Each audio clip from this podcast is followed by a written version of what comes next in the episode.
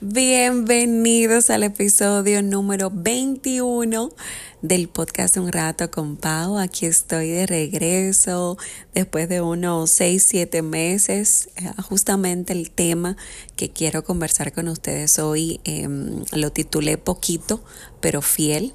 Y es que le cuento que antes yo tenía la idea, y a veces aún lucho con ella en mi corazón, de que si no puedo tener todo en orden o ya previamente nítido, perfecto, perfecto pues es mejor no hacer nada.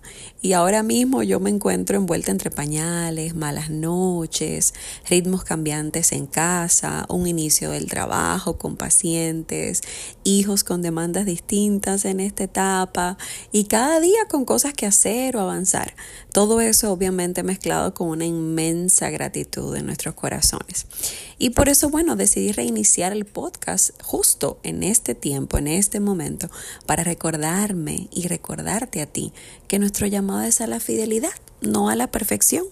Hacer todo cuando esté o luzca perfecto hablaría mucho más de mí. Yo en pocas palabras sería el centro de atención.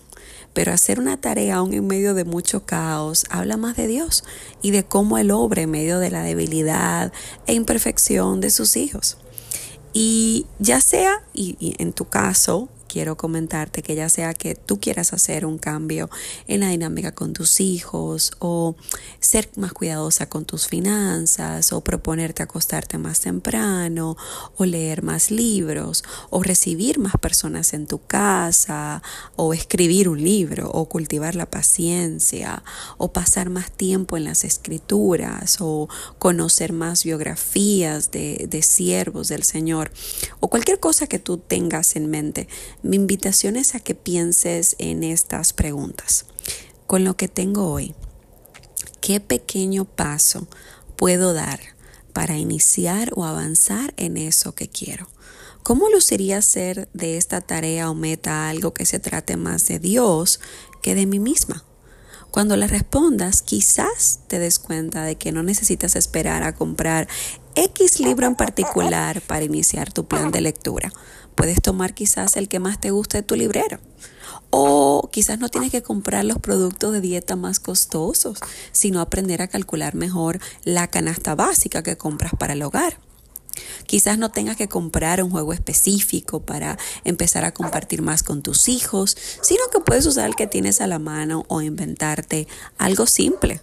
Quizás no tengas que leer solo la Biblia en las mañanas, sino que aprendes a aprovechar cualquier momento para hacerlo, usando aplicaciones, llevándote libros, llevándote la misma Biblia contigo a ciertos lugares. O quizás no tengas que tener la casa súper pintada o arreglada o ordenada o tapizar tal mueble para invitar las hermanas de, de tu iglesia a la casa. Empezar con lo que tú tienes a la mano en donde estás y cómo estés es aceptar que somos seres humanos que constantemente están en movimiento, con necesidades, con retos o etapas muy distintas. Es aprender a movernos desde el presente en el que Dios ha permitido que estemos y avanzar con lo que tenemos a mano mientras caminamos con una meta clara, agradar a Dios y vivir para Él. Todo cambia cuando recordamos que nuestro propósito mayor en esta tierra no es ser felices, ganar un nombre, aplausos o lucir perfectos o que tenemos una vida todo bajo control. Nuestro propósito real es vivir una vida centrada en Cristo, donde Él es nuestro presente y nuestro norte.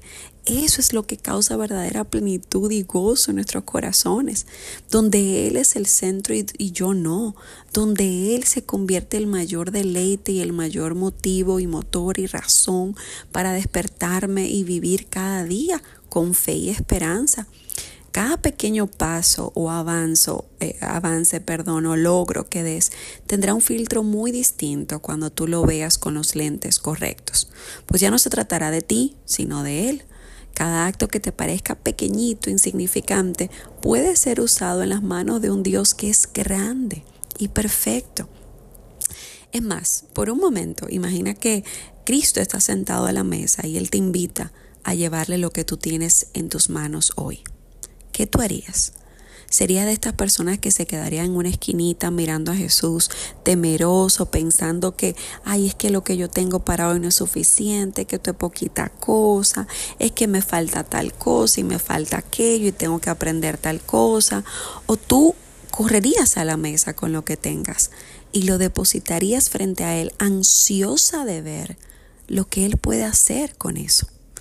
Yo te animo y te invito a que hoy lleves a la mesa de Jesús lo que tengas en tus manos, tu energía física o tu falta de ella, tus temores y tus sueños, tu avance, tu iniciativa, tu esfuerzo, la idea que pensaste ayer, el trabajo, tu sudor o tus lágrimas.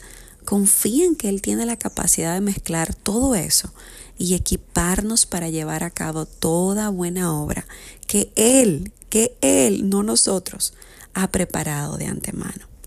Hoy yo traje a la mesa estas palabras, quizás no tan elaboradas o elocuentes como quisiera por mi falta de sueño, pero palabras que Dios puede usar para tocar sus corazones. Yo traje un bebé en brazo que ahora me acompaña y está haciendo ruidito de fondo, con un perro también del vecino que lo escucho ladrar mientras grabo esto, pero también traje un anhelo y es que más personas sigan conociendo más de Cristo. Yo quiero que su reino sea expandido. ¿Y tú? ¿Qué tú puedes llevar a la mesa hoy? Emocionate de saber las formas en las que Dios puede continuar avanzando su reino aquí en la tierra, mientras usa seres humanos imperfectos como tú y como yo. Gracias por escucharme estos breves minutos. Esperamos poder pues estar aquí más presente en un próximo episodio. Dios te bendiga.